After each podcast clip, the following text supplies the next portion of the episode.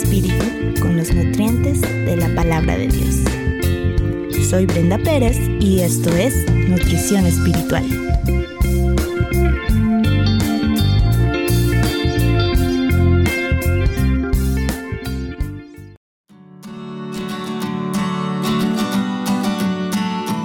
La fuente de la felicidad. ¿Puede haber creyentes idólatras? La idolatría es uno de los pecados que la mayoría de los creyentes se jactan de no tener. Piensan que porque no se postran ante imágenes, no son culpables de romper esta ley. Pero si analizamos nuestros corazones e intenciones a la luz de la Biblia, nuestra perspectiva puede cambiar. Recordando un poco de la historia de la humanidad, podemos notar que las antiguas culturas adoraban al dios de la lluvia, de la fertilidad, de la cosecha, del amor etc. Pensando que al obtener lluvia para sus cosechas o un hijo o una pareja, obtendrían la felicidad que tanto anhelaban.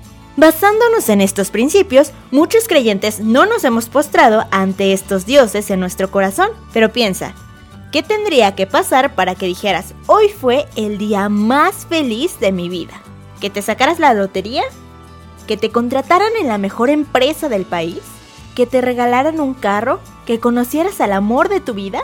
Cualquier cosa en la que confíes plenamente que te dará felicidad es un ídolo escondido en tu corazón, porque lo he vivido y te puedes sentir contenta al momento y los primeros meses, pero después te das cuenta que no eres feliz y buscas más y más y nada te termina de llenar porque buscas en el lugar equivocado.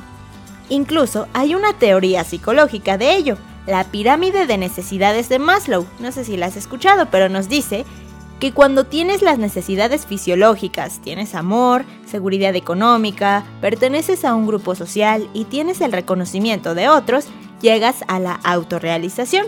Pero eso es momentáneo, porque verás que aquello por lo que tanto luchabas y que era tu máximo ideal y por lo que te desgastabas y orabas, ya no te llena ni te satisface porque nada en la vida te va a dar felicidad eterna, solo Cristo.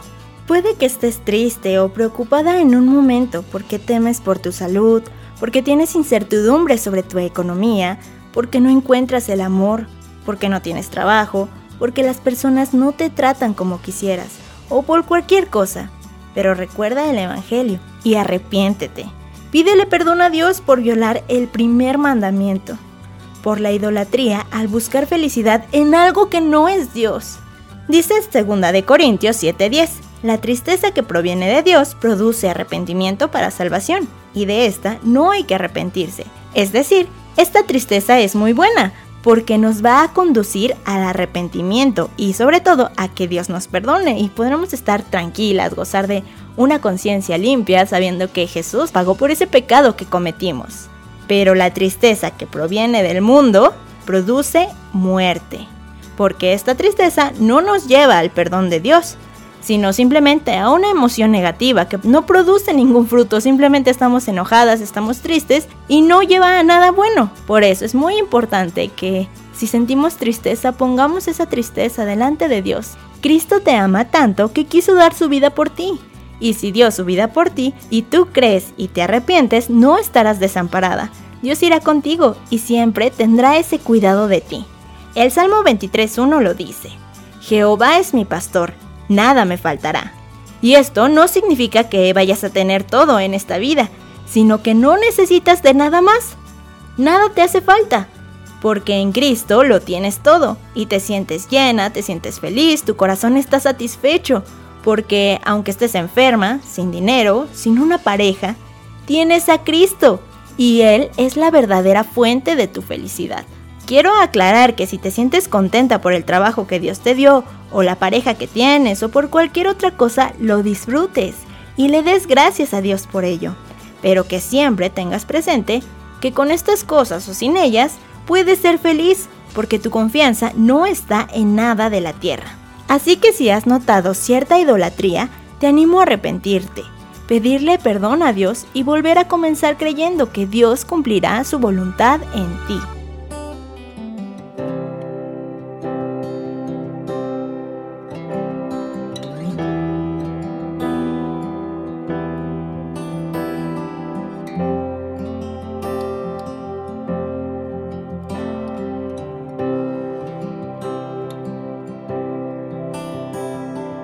como la aurora tu ser se ha convertido en mi amanecer, si tú estás en mí. Hay vida, aunque no te pueda ver, tú estás conmigo.